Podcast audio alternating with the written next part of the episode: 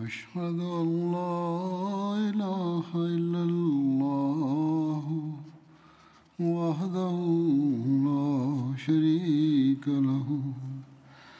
وأشهد أن محمدا عبده ورسوله.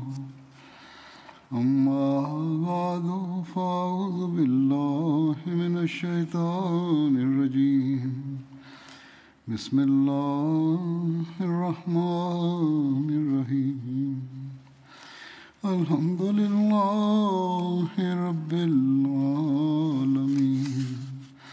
الرحمن الرحيم.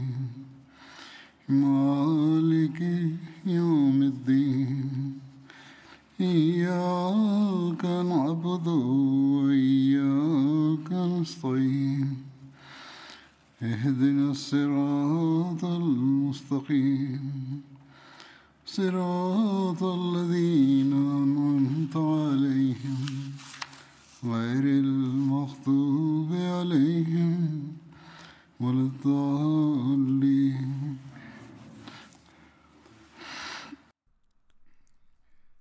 L'histoire mentionne un rêve d'Abu Bakr concernant la conquête de la Mecque. Il est rapporté qu'Abu Bakr radhiyallahu anhu, a raconté son rêve au saint prophète Mohammed lui. Il lui a dit Ô messager d'Allah, je vous ai vu dans un rêve et nous étions proches de la Mecque. Une chienne est venue vers nous en aboyant. Quand nous nous sommes approchés d'elle, elle s'est allongée sur le dos et du lait a commencé à couler d'elle. Sur ce, le saint prophète Mohammed lui a commenté Leur mal s'est éloigné et leur avantage s'est rapproché. Ils chercheront refuge près de toi à travers vos liens de parenté, et vous en rencontrerez certains. Ceci est l'interprétation présentée par le saint prophète Mohammed lui. Il a déclaré Si vous trouvez Abu Sufyan, eh bien, ne le tuez pas. Et les musulmans sont tombés sur Abu Sufyan et Hakim bin Hizam à Maruzahran.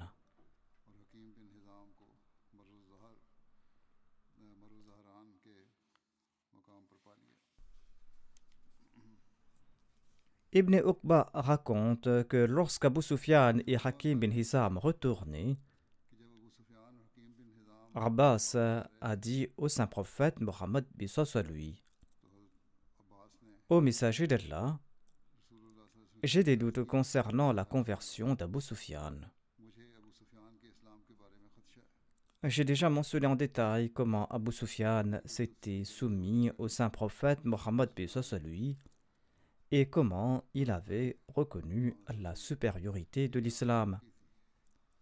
Cependant, Abbas a demandé au saint prophète Mohammed lui de faire revenir Abu Sufyan afin qu'il comprenne l'islam et afin qu'il voie l'armée d'Allah qui accompagne l'envoyé d'Allah. Selon un autre récit, Ibn Abi Shayba raconte que lorsqu'Abu Sufyan rentrait, Abu Bakr a dit au messager d'Allah d'ordonner de l'arrêter en cours de route. Selon un autre récit, Ibn Ishaq raconte que lorsqu'Abu Sufyan retournait, le saint prophète Mohammed a conseillé ceci à Abbas arrêtez Abu Sufyan dans la vallée. Sur ce, Abbas s'est mis en route et il a arrêté Abu Sufyan. Abu Sufyan a déclaré Ô Banu Hashim, est-ce que vous trompez les autres maintenant?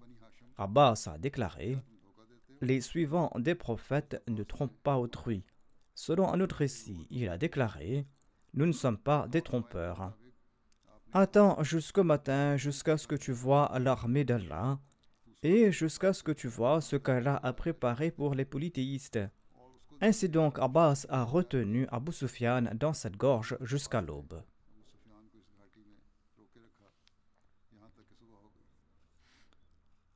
Selon l'ouvrage Subulul Huda wa Rashad, lorsque l'armée islamique passait devant Abu Sufyan, il a vu le contingent vêtu de vert du saint prophète Mohammed lui. contingent dans lequel il y avait des muhajirines et des ansar. Ils portaient des drapeaux et des bannières. Chaque tribu des ansar portait un drapeau et une bannière, et ils étaient couverts de fer, c'est-à-dire ils portaient des armures et des équipements de guerre.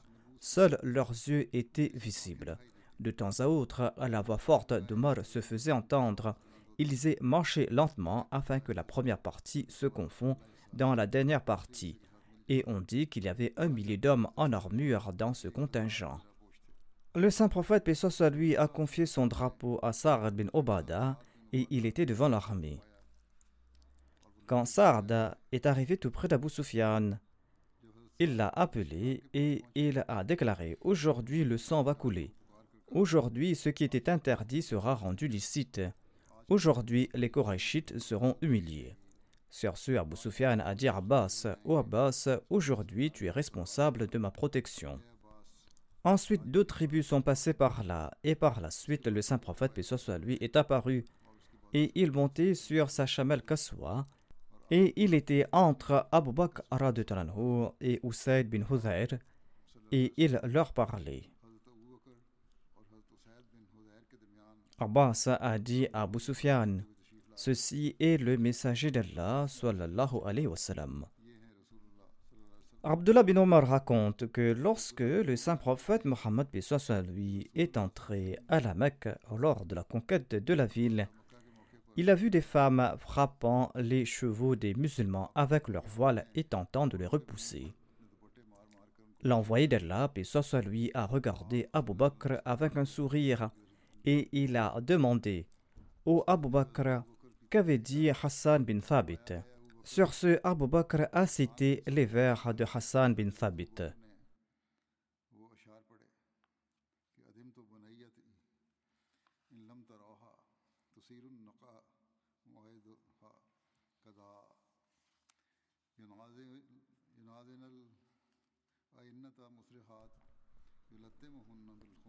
C'est-à-dire que je perde ma fille bien-aimée si vous ne voyez pas les armées soulevant la poussière et passant par les montagnes de Creda. Des chevaux rapides tirant sur leurs reines et les femmes les frappant de leurs voiles. Sur ce, le saint prophète Mohammed Pesos lui a déclaré Entrez dans cette ville d'où Hassan avait dit, c'est-à-dire en passant par Qada. Qada est un autre nom pour Arafat. Il s'agit d'une route montagneuse qui descend de l'extérieur de la Mecque vers l'intérieur. Et l'envoyé d'Allah, paix à lui, est entré à la Mecque lors de la conquête de la ville par ce chemin-là. À l'occasion de la conquête de la Mecque, le saint prophète, paix à lui, a annoncé la paix générale. Et Abu Bakr a dit au saint prophète, paix à lui, Ô envoyé d'Allah, Abu Sufyan apprécie l'honneur. Sur ce, le saint prophète Mohammed lui a déclaré que quiconque entrera dans la maison d'Abu Sufyan sera aussi sous protection. Après la conquête de la ville, le saint prophète lui a commandé qu'on détruise l'idole nommée Hubal. Elle a été détruite. Il s'est tenu à côté d'elle. Et Zubair bin al-Awwam a dit à Abu Sufyan Ô Abu Sufyan, Hubal a été détruite alors que tu étais très fier d'elle le jour de la bataille d'Uhud. Tu avais annoncé là-bas que cette idole vous avait comblé de faveurs. Sur ce, Abu Sufyan a répondu Ô fils d'Alawam, oublie ces choses-là. J'ai compris que s'il y avait eu un autre Dieu à part le Dieu de Mohammed, eh bien nous n'aurions pas vu les événements d'aujourd'hui. Sur ce, l'envoyé d'Allah, paix soit lui, s'est assis dans un coin de la Kaaba, et les gens se sont rassemblés autour de lui. Abu Huraira relate que l'envoyé d'Allah était assis le jour de la conquête de la Mecque. Et Abu Bakr se tenait à sa tête avec son épée pour assurer sa protection. Voici des détails concernant la bataille de Hunayn. Cette bataille est aussi connue sous le nom de la bataille de Hawazin ou la bataille de Taas.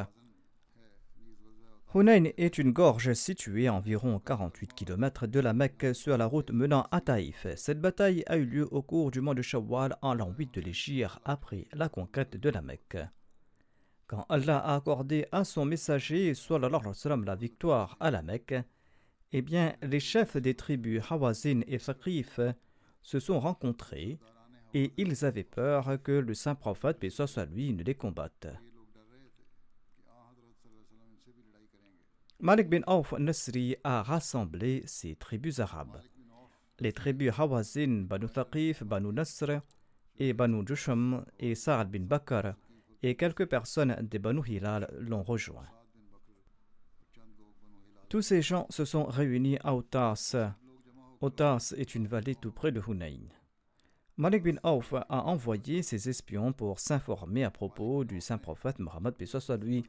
Lorsque l'envoyé d'Allah soit lui a entendu la nouvelle de leur rassemblement, il a envoyé un de ses compagnons nommé Abdullah bin Abu Hadrat al-Aslami afin qu'il puisse se renseigner sur eux.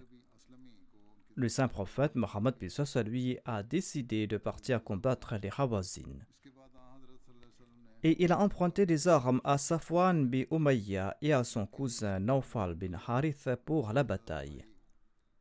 Ainsi, l'envoyé d'Allah, lui, est parti avec une armée de 12 000 soldats pour combattre les Banu Hawazin.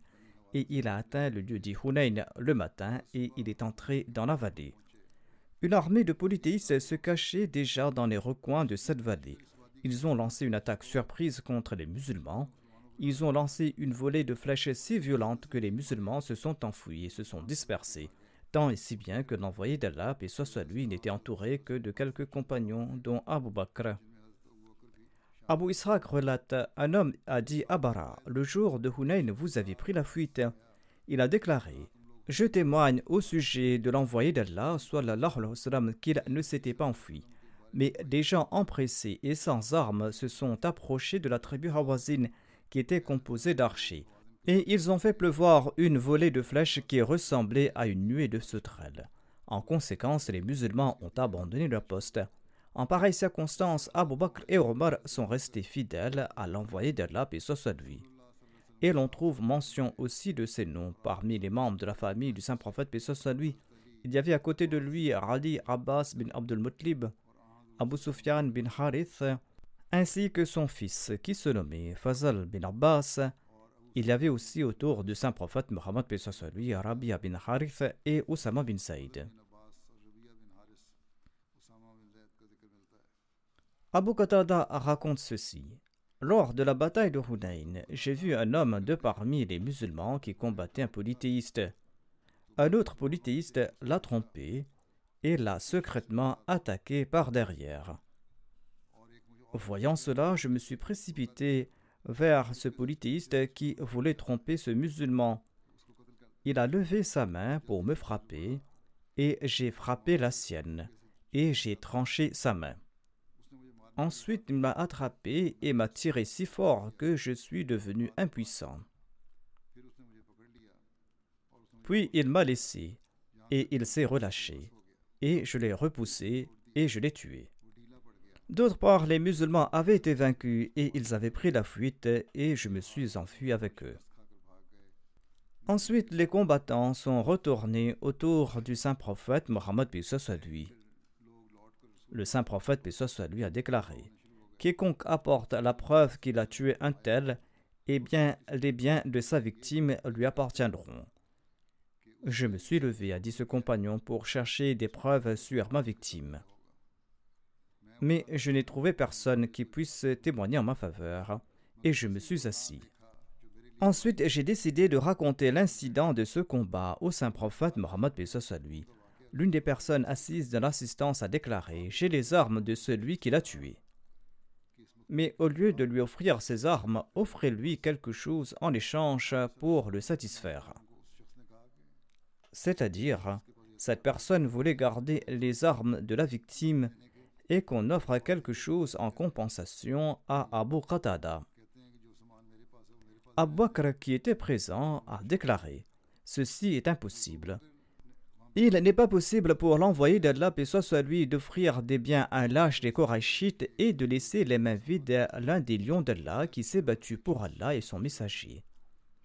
Abu Qatada déclare Le saint prophète Mohammed lui s'est levé et il m'a offert ses biens.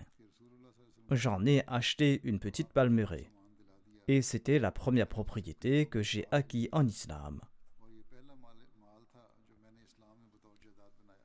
Hazrat Muslim Maud relate L'histoire démontre qu'à l'occasion de la bataille de Hunayn, les infidèles de la Mecque ont rejoint l'armée de l'islam en disant Aujourd'hui, nous allons montrer notre bravoure.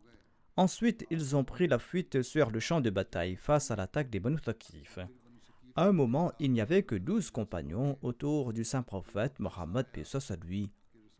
L'armée islamique, au nombre de dizaines de milliers, avait pris la fuite. L'armée des infidèles, composée de 3000 archers, était à la droite et à la gauche de l'envoyé d'Allah, et soit lui, et lui lançait des flèches. Mais même en ces instants, l'envoyé d'Allah, et soit lui, n'a pas reculé, mais il souhaitait avancer. Abu Bakr, pris de panique, a saisi les rênes de sa monture et a déclaré au messager d'Allah que ma vie soit sacrifiée pour vous. Ce n'est pas le moment d'avancer. Laissez l'armée de l'islam se rassembler, ensuite nous allons avancer. Mais l'envoyé d'Allah, paix soit lui, a dit avec une grande passion Laisse les rênes de ma monture, et il a foncé de l'avant en annonçant Je suis le prophète promis, le prophète à qui Dieu a promis une protection éternelle. Je ne suis pas un menteur. Que vous soyez trois mille archers ou que vous soyez trente mille, je ne me soucie pas de vous. Ô polythéiste, en voyant mon courage, ne me considérez pas comme Dieu. Je ne suis qu'un être humain et je suis le petit-fils de votre chef Abdul Muttalib. La voix de son oncle Abbas était très forte et le saint prophète, paix soit lui, a regardé Abbas et il lui a dit Ô Abbas, avance et crie fort aux compagnons de la Surat al-Baqarah, c'est-à-dire ceux qui ont mémorisé la Surat al-Baqarah. Ô vous qui avez prêté allégeance sous l'arbre le jour de Hudaybiyah, le messager de Dieu vous appelle. L'un des compagnons a dit qu'en raison de la lâcheté des nouveaux musulmans de la Mecque, lorsque la partie avant de l'armée islamique a reculé, eh bien nos montures ont pris la fuite autant que nous tentions de les retenir, autant elles reculaient. Sur ce, la voix d'Abbas a commencé à résonner sur le champ de bataille. Il disait aux compagnons de la Surat al-Baqarah Ô vous qui avez juré allégeance sous l'arbre le jour de Hudaybiyah, le prophète d'Allah vous appelle. Lorsque sa voix atteint mon oreille, j'ai ressenti que je n'étais pas vivant mais que j'étais mort. Et la trompette d'Israël résonne dans l'air. J'ai durement tiré sur les rênes de mon chameau et j'ai frappé sa tête par l'arrière mais il était si affolé que dès que j'ai desserré les rênes, il a couru en arrière. Moi et nombre de mes compagnons ont tiré nos épées. Beaucoup d'entre nous ont sauté des chameaux et beaucoup d'entre nous ont tranché le cou de nos chameaux, et nous avons commencé à courir vers le saint prophète, mais soit lui. En quelques instants, l'armée de dix mille compagnons qui détalait vers la Mecque s'est réunie autour du messager d'Allah, et soit lui. Et en peu de temps, cette armée a escaladé les collines et a détruit l'ennemi, et cette dangereuse défaite s'est transformée en grande victoire. Voici les détails concernant la bataille de Taïf. Taïf est une ville bien connue, située à environ 90 km à l'ouest de la Mecque. Il s'agit d'une ville montagneuse où abondent les raisins et d'autres fruits. Cet endroit était habité par les Banu Thaqif.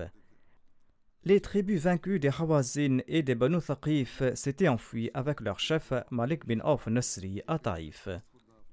Et là-bas, ils se sont enfuis dans leur forteresse. Après la bataille de Hunayn, l'envoyé d'Allah, et lui, a distribué le butin à Jirana, et il est parti pour Taïf au cours du même mois de Shawwal, c'est-à-dire en l'an 8 de l'Égypte. Jirana est le nom d'un puits situé tout près de la Mecque sur le chemin menant vers Taïf. Ce puits est situé à environ 27 km de la Mecque. Il existe plusieurs récits sur le nombre de jours pendant lesquels l'envoyé d'Allah, et ça lui, avait assiégé Taïf. Certains disent qu'il avait assiégé cette ville pendant dix nuits, d'autres présentent le chiffre d'environ trente nuits ou de vingt jours. Selon un autre récit, l'envoyé d'Allah, et soit lui, aurait assiégé les habitants de Taïf pendant environ trente nuits.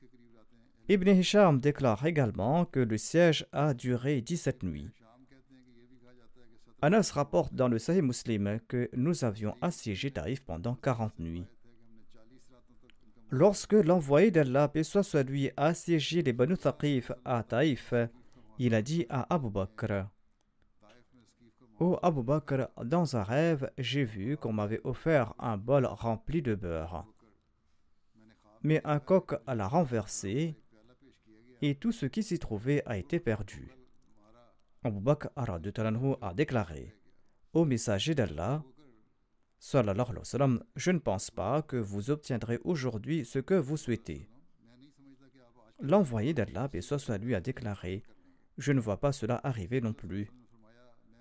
Après quelque temps, Omar a demandé Dois-je annoncer le départ? L'envoyé d'Allah, et lui, a répondu Pourquoi pas? Sur ce, Omar a annoncé le retour. La bataille de Tabouk a eu lieu au cours du mois de Rajab en l'an 9 de l'Égypte. Tabouk est situé sur la route menant de Médine à la Syrie, une route qui est empruntée généralement par les caravanes commerciales. Tabouk est une ville située entre la vallée d'Al-Qura et la Syrie. On la nomme aussi la ville des Ashabulaika, la ville vers laquelle le prophète Shoaib a été envoyé. Abu Bakr Siddiq avait accompagné le saint prophète Mohammed à lui lors de la bataille de Tabouk.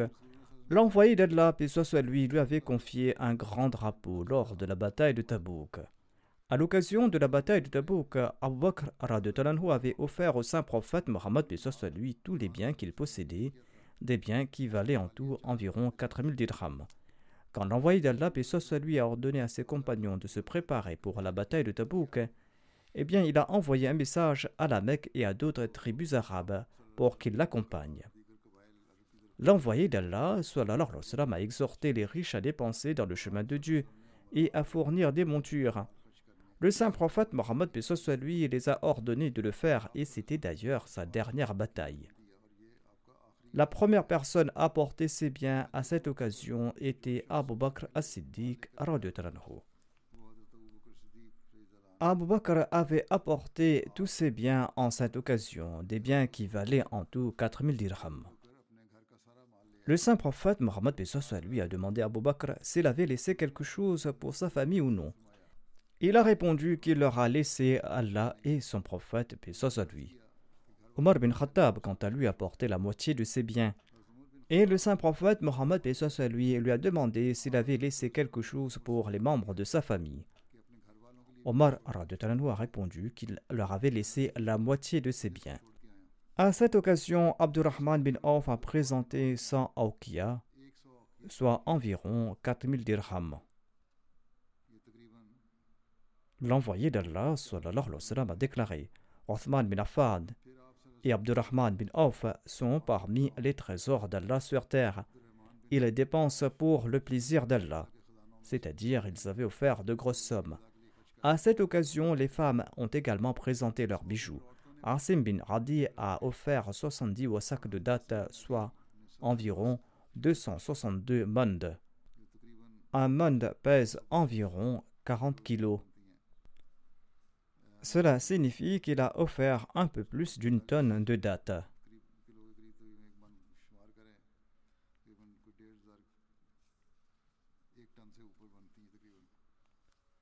il a offert environ une tonne et demie.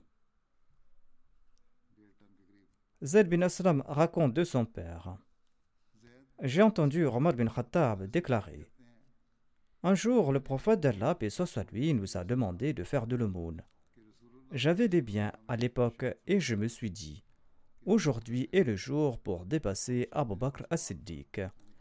Si jamais un jour je pourrais dépasser Abu Bakr as-Siddiq, eh bien aujourd'hui est le jour. Il a déclaré J'ai apporté la moitié de mes biens. L'envoyé d'Allah m'a demandé Qu'est-ce que tu as laissé pour ta famille? J'ai répondu J'ai laissé autant que j'avais apporté. Abu Bakr, quant à lui, avait apporté tout ce qu'il possédait. J'ai apporté la moitié de mes biens, et Abu Bakr as-Siddiq, quant à lui, a apporté toute sa fortune. Le saint prophète Mohammed lui lui a demandé ce qu'il avait laissé pour les membres de sa famille. Abu Bakr Siddiq a déclaré Je leur ai laissé Allah et son messager. Sallallahu alayhi wa sallam. Omar s'est dit Par Allah, jamais je ne pourrai le dépasser dans quelque domaine que ce soit. Le Messie premier l'Islam déclare Il fut un temps où les gens sacrifiaient leur vie comme des moutons et des chèvres pour la religion de Dieu. On trouve mention des fortunes des uns et des autres. Abu Bakr Siddiq a sacrifié toute sa fortune plus d'une fois. Il n'a même pas laissé une aiguille à la maison. Plus d'une fois, Omar selon ses dispositions, et Uthman selon les siennes, et selon leur statut, ils en ont fait de même. Et tous les compagnons étaient prêts à sacrifier leur vie et leurs biens pour cette religion de Dieu, selon leur capacité. En faisant référence à ceux qui lui ont prêté allégeance, le Messie promis à l'Islam explique C'est là leur exemple. Mais il y a aussi d'autres qui me prêtent allégeance et qui promettent de préférer la religion au monde. Mais quand on leur demande de l'aide et du soutien, ils ferment leurs poches. Peut-on atteindre quelque but religieux en aimant ainsi le monde? L'existence de pareils individus peut-elle être de quelque bénéfice à la cause prophétique? Absolument pas.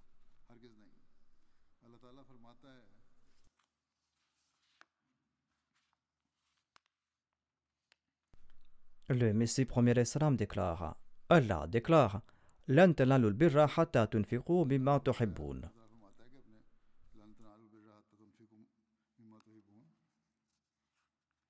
Ce verset signifie que jamais vous n'atteindrez la vraie droiture tant que vous ne dépensez pas vos biens les plus chers dans la voie d'Allah.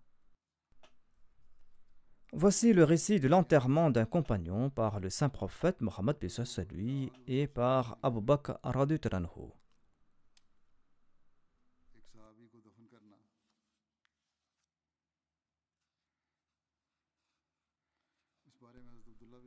Abdullah bin Masoud relate ceci J'étais avec le messager d'Allah lors de la bataille de Tabouk.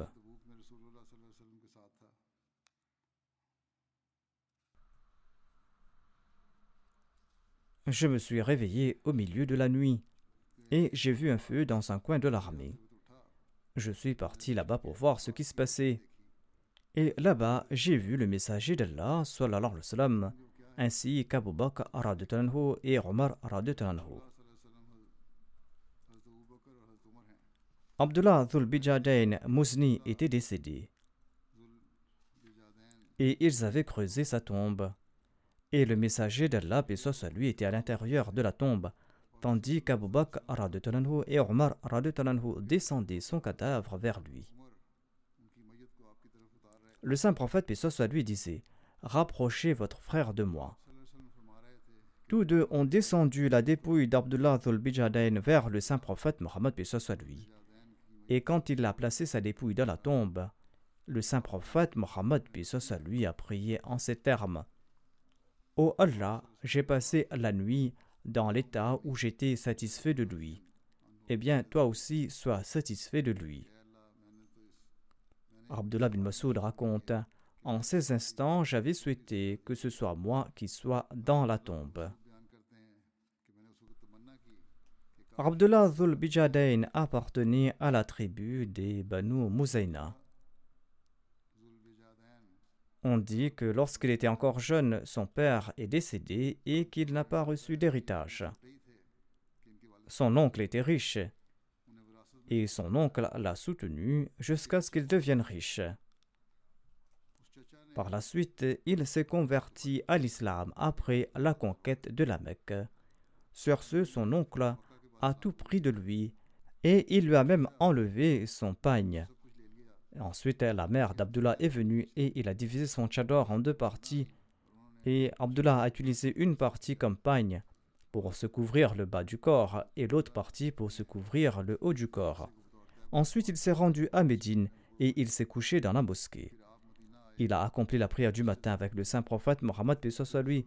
Lorsque le saint prophète lui terminait sa prière le matin, il regardait les gens attentivement, les gens qui étaient autour de lui, pour voir s'il n'y avait pas un nouveau venu. Et quand il a vu Abdullah, il croyait qu'il s'agissait d'un étranger. Et il a demandé à Abdullah qui il était. Et Abdullah a décliné sa lignée. Selon un récit, Abdullah aurait déclaré Je m'appelle Abdul Uzza. Sur ce, le saint prophète Mohammed, lui, que tu te nommes Abdullah Dhulbijadain, c'est-à-dire celui qui porte les deux châles. Ensuite, il lui a dit Reste auprès de moi. Et il faisait partie des invités du saint prophète Mohammed à lui, et il lui a enseigné le Saint-Coran, tant et si bien qu'il a mémorisé une grande partie du Saint-Coran. Il était quelqu'un qui avait une voix forte. Voici les récits sur l'émirat d'Abu Bakr as-Siddiq à l'occasion du Hajj. En effet, le saint prophète Mohammed lui avait envoyé Abu Bakr as-Siddiq à la Mecque en l'an 9 de l'Égypte en faisant de lui l'émir du Hajj. Lorsque le saint prophète Mohammed lui retourné de Tabouk, il avait l'intention d'accomplir le Hajj. Mais on l'a informé que les polythéistes aussi seront présents et ils vont accomplir le Hajj avec les autres. Les polythéistes seront également présents et ils vont réciter les paroles ayant trait au polythéisme et ils feront le tour de la Karba tout nu. En entendant cela, le saint prophète Mohammed lui a abandonné son intention d'accomplir le Hajj cette année-là et il a envoyé Abu Bakr as-Siddiq comme l'émir du Hajj. Celui-ci a quitté Médine avec 300 compagnons et le saint prophète lui a envoyé avec eux vingt animaux sacrificiels autour du cou desquels il avait lui-même placé des symboles de sacrifice et qu'il avait marqués. Et Abu Bakr as-Siddiq avait emmené avec lui cinq animaux sacrificiels. Selon les récits, Ali avait annoncé les tout premiers versets de la sourate Al-Bara ou la sourate At-Tawbah lors du pèlerinage. Abu Ja'far Muhammad bin Ali relate ceci. Lorsque la sourate Bara ou la sourate Atorba a été révélée au saint prophète Mohammed lui, il avait déjà envoyé Abu Bakr as-Siddiq en le nommant émir du Hajj. On lui a suggéré d'envoyer cette sourate à Abu Bakr afin qu'il en fasse l'annonce lors du pèlerinage. Le saint prophète lui a déclaré Seul un membre de ma famille pourra accomplir ce devoir. Ainsi donc, il a fait venir Ali et il lui a dit part avec les premiers versets de la sourate At-Torba et présente ces versets le jour de Mina, quand les gens seront réunis pour les sacrifices. Et annonce qu'aucun mécréant n'entrera au paradis et qu'aucun polythéiste n'aura le droit d'accomplir le pèlerinage après ce jour. Et personne n'aura le droit d'accomplir la tawaf tout nu. Et que l'envoyé d'Allah va respecter jusqu'à son terme tout pacte conclu avec autrui. Ali bin Abi Talib est parti sur la Chabelle Adwa du saint prophète Mohammed à lui. Et il a rencontré Abu Bakr en cours de route dans la région d'Arj ou dans la vallée de Zajnan. Arj est une gorge où les caravanes campent sur la route entre la Mecque et Médine. Zajnan est un endroit à la périphérie de la Mecque sur le chemin de Médine. Ce lieu est situé à environ 40 km de la Mecque. Lorsque Abu Bakr a vu Ali en cours de route, il lui a demandé si le saint prophète, paix soit lui, l'avait nommé émir ou s'il sera son subordonné.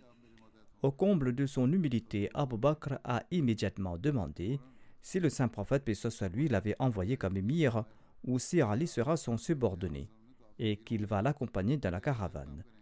Ali a répondu Je serai votre subalterne, et tous deux sont partis.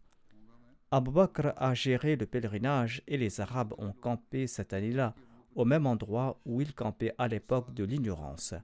Le jour du sacrifice, Ali s'est mis debout et il a présenté l'annonce du saint prophète Mohammed à lui. Il a déclaré Aux gens, aucun mécréant n'entrera au paradis. Aucun polythéiste n'aura le droit d'accomplir le pèlerinage après ce jour, et personne n'aura le droit d'accomplir la tawaf de la Karba tout nu, et que l'envoyé d'Allah va respecter jusqu'à son terme tout pacte conclu avec autrui. Et les gens auront un délai de quatre mois pour retourner dans leur région ou dans leur lieu de sécurité. Ensuite, il n'y aura aucun pacte avec les polythéistes et il n'y aura aucune responsabilité incombant aux musulmans hormis les pactes conclus avec le saint prophète paix à lui, et ce jusqu'à leur terme. Autrement dit, hormis les pactes qui sont toujours valables. Hormis ces pactes-là, il n'y aura pas de nouveaux pactes. Tout pacte conclu avec le saint prophète paix à lui sera respecté jusqu'à son terme. Et après cette année-là, aucun polythéiste n'a accompli le Hajj, aucun d'entre eux n'a accompli le Hajj tout nu. Ali raconte Bakr est venu à l'endroit dit Arfa et il s'est adressé au peuple. Lorsqu'il a terminé, il s'est tourné vers moi et il m'a dit Ô Ali, lève-toi et transmets le message du messager d'Allah. Ali déclare Je me suis levé et je leur ai récité les 40 versets de la sourate Bara. Ensuite, Ali et Abu Bakr se sont présentés au saint prophète Mohammed lui. Je mentionnerai ces récits la prochaine fois. Je souhaite maintenant faire mention d'une personne qui est décédée ces derniers jours et dont je dirigerai la prière funéraire, Inshallah. Il s'agit de Madame Amtulatif Khurshid Saheba qui résidait au Canada et qui était l'épouse de feu Sheikh Khurshid Ahmad, qui était le rédacteur en chef adjoint du journal Al-Fazal de Rabwa. Elle est décédée ces derniers jours à, l'âge de 95 ans. Elle était moussia par la grâce d'Allah elle était la petite fille de Hazrat Mia Fazal Muhammad, originaire de Harsiyan, qui était un compagnon du Messie premier l'Islam. Elle était aussi la petite fille de Hazrat Hakimullah Bakhsh, originaire de Madras Talwand Diori et de Hazrat Amajan. Et elle était la fille aînée de Mia Abdurrahim Dianat Darwish de Kadian et de Amina Begum. Elle a fait ses études secondaires au lycée Nusrat Girl High School de Kadian et elle s'est inscrite à la Jamia Nusrat en 1943 ou 1944. Elle a étudié là-bas pendant deux années. Ensuite, elle a fait des études privées et elle a passé l'examen de Adib Alim. Elle a épousé Sheikh Khurshid Ahmad, le rédacteur en chef du journal Al-Fazal, et l'annonce du a été faite par le troisième calife à la mosquée Mubarak. Allah l'exalté lui a accordé trois fils et deux filles. Elle était la sœur de Abdul Basit Shahid, missionnaire de la communauté qui réside actuellement au Royaume-Uni.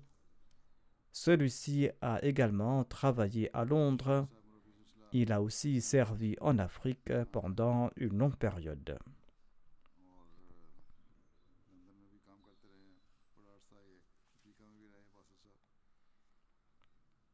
L'un de ses petits-fils, Wakas Ahmad Khurshid, est également missionnaire. Il est aux États-Unis.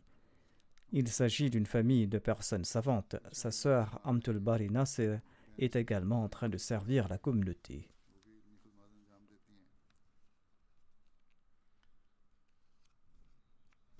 La défunte Amtul Latif Sahiba a commencé à servir au sein de la Lejna Imaïla dès l'âge de 13 ans et elle a servi pendant 70 ans tout. Elle a pu servir sous les directives du troisième calife et sous la supervision de Hazrat Umul Muminin Hazrat Sayyida Nusrat Jahan Begam Sahiba et sous l'égide d'autres personnalités. Elle a aussi servi à Kadian et après la partition du sous-continent indien, à la demande du troisième calife et de feu Chotiapa, elle a servi en tant que responsable des femmes immigrées. Elle a servi au sein de la Lejna Imaila sous différentes capacités et elle a également servi pendant une longue période en tant que secrétaire à la publication. De 1979 en 1986, elle a servi en tant que directrice du journal Misbah. Elle résidait depuis 1986 au Canada où elle était conseillère de la Imaila à titre honorifique. Elle a joué un rôle important dans la compilation de la publication des quatre premiers volumes de l'histoire de la Lajna Imadla, les quatre premiers volumes qui portent les titres d'Al-Masabi et d'Al-Azhar. Elle a travaillé pendant 44 ans avec Chotiapa. Le tout premier ijtema de la Nasratul Ahmadiyya a eu lieu sous sa direction et sous sa supervision.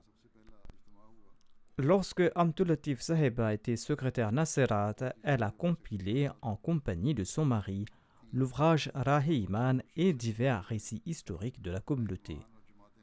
Leik Ahmad Bashir, son fils, déclare Notre défunte mère nous avait enseigné cette leçon importante à tous ses enfants, notamment que si quelqu'un critiquait la Jamaat ou le califat, il ne faut surtout pas l'écouter. Et si jamais l'on entend pareil propos, il ne faut surtout pas le répéter. Et il faut comprendre que Dieu a accordé un soutien spécial à la communauté et le califat.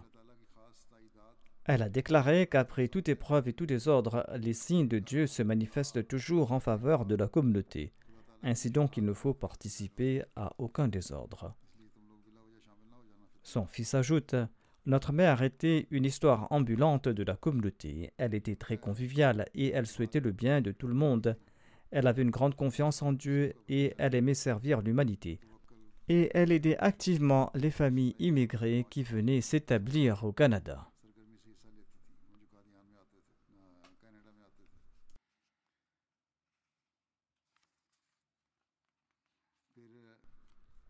Un autre de ses enfants écrit Notre mère avait un amour profond pour le califat.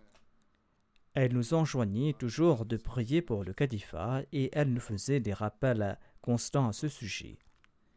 Elle était très régulière dans ses prières quotidiennes et elle le faisait en y attachant un grand respect. Et la journée du vendredi était-elle la journée de l'Aïd chez nous?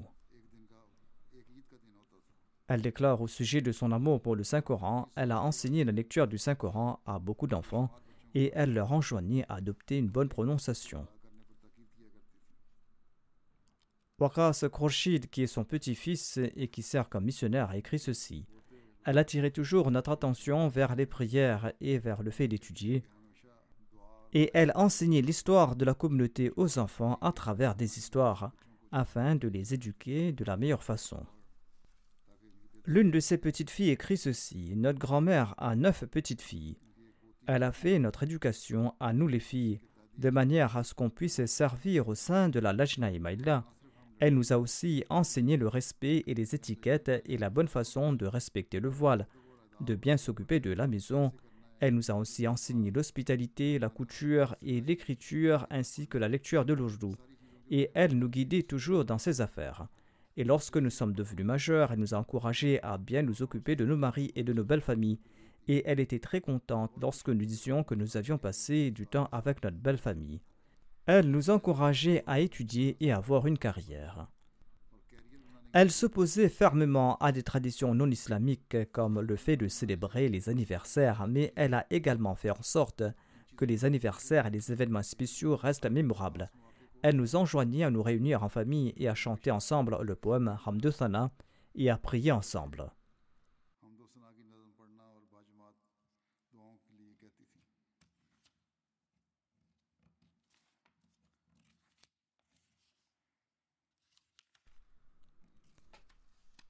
Sa petite fille ajoute La défunte faisait partie intégrante de notre éducation en tant que musulmane Ahmadi au Canada et elle nous a appris à concilier notre vie dans la société occidentale avec notre foi.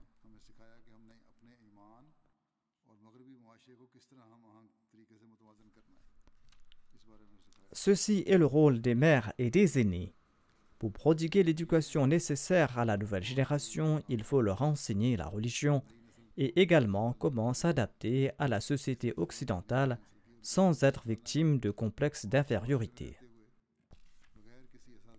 Qu'Allah accorde son pardon et sa miséricorde à la défunte et qu'il exalte son rang et qu'il permette à ses enfants et à sa descendance de perpétuer ses nobles actions.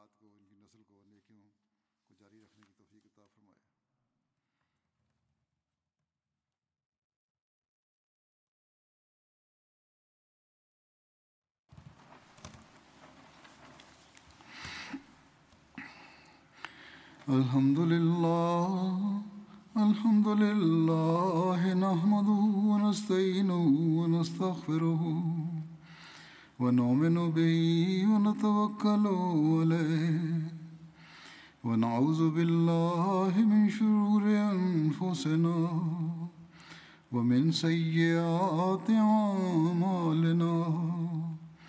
من يهده الله فلا مضل له ومن يضلله فلا هادي له. ونشهد أن لا إله إلا الله. ونشهد أن محمدا عبده ورسوله. عباد الله رحمكم الله. إن الله يأمر بالعدل واللسان وإيتاء ذي القربى وينهى عن الفحشاء والمنكر والبغي يعظكم لعلكم تذكرون. اذكروا الله يذكركم وادعوه يستجب لكم ولذكر الله أكبر.